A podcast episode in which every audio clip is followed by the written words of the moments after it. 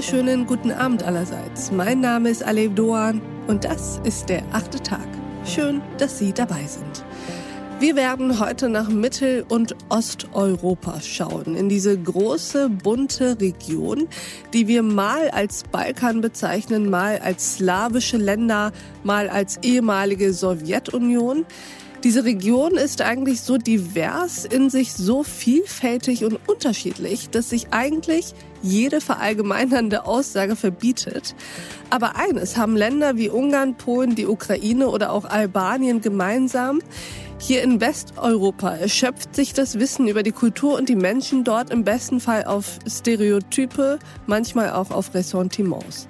Warum eigentlich? Warum sprechen wir so viel über Viktor Orban, die PIS-Partei in Polen und den Konflikt in Weißrussland und glauben so viel über diese Länder zu wissen, während persönliche Begegnungen und Reisen in die Region eher selten sind? Darüber sprechen wir mit unserem heutigen Gast. Ich freue mich, dass er da ist. Herzlich willkommen im achten Tag, Jörg Scheller. Freue mich, da zu sein. Herr Scheller, würden Sie sich uns mal kurz vorstellen? Mein Name ist bereits gefallen. Ich bin Professor für Kunstgeschichte an der Zürcher Hochschule der Künste und ständiger Gastprofessor an der Kunsthochschule in Poznan in Polen und beschäftige mich seit vielen Jahren mit Osteuropa, unterrichte dort, wie gesagt, publiziere darüber und in meinem sonstigen Leben bin ich noch Musiker, bin aber auch Fitnesstrainer. Also es gibt auch da eine, eine gewisse Diversität in der Biografie. In der Tat, das klingt spannend. Und heute sind Sie hier, um mit uns über den westeuropäischen Blick auf die Nachbarn im Osten zu sprechen, beziehungsweise ja auf die blinden Flecken in diesem Blick. Wie sehr schadet uns eigentlich diese Distanz bei eigentlich ja gleichzeitig geografischer Nähe?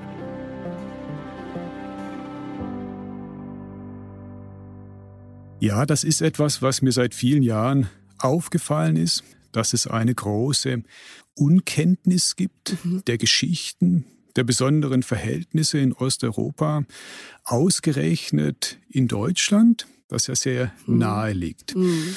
Und ähm, also ich fasse jetzt immer Mittelosteuropa und Osteuropa mhm. äh, zusammen. Also ich würde auch Polen, äh, Tschechien äh, mit dazu rechnen. Sie haben es bereits angesprochen. Man fliegt gerne mal, wenn man sich leisten kann, zum Shopping nach New York oder geht in eine Galerie in London. Man macht das eher selten äh, in Litauen mhm. beispielsweise. Mhm. Man fährt eher selten in die Republik Moldau. Mhm. Also das sind tatsächlich blinde Flecke, solange man nicht familiäre oder geschäftliche Verbindungen hat.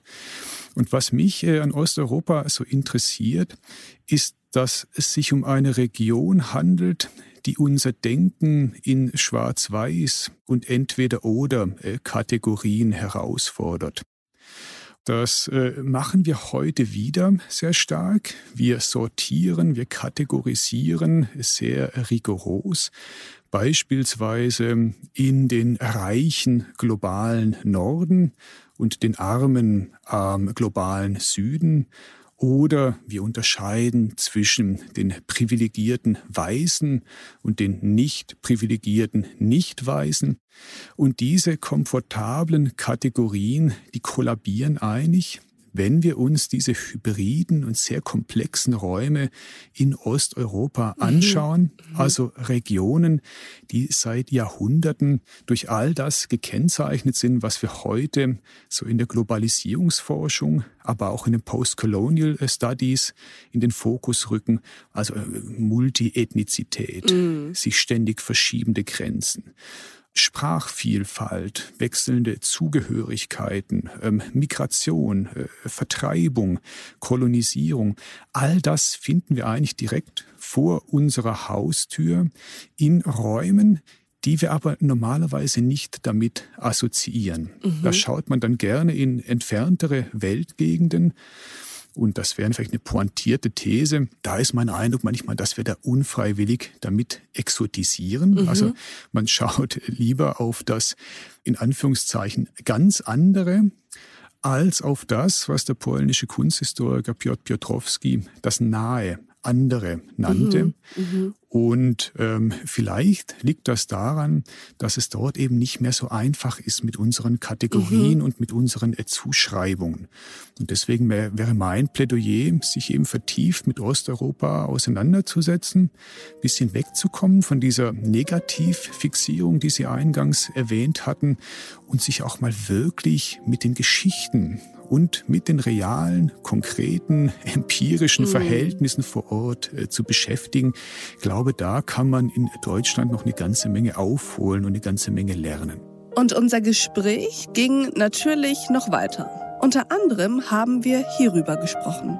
Unsere Diskursproduktion folgt der Spur der geopolitischen Macht, des Geldes letzten Endes.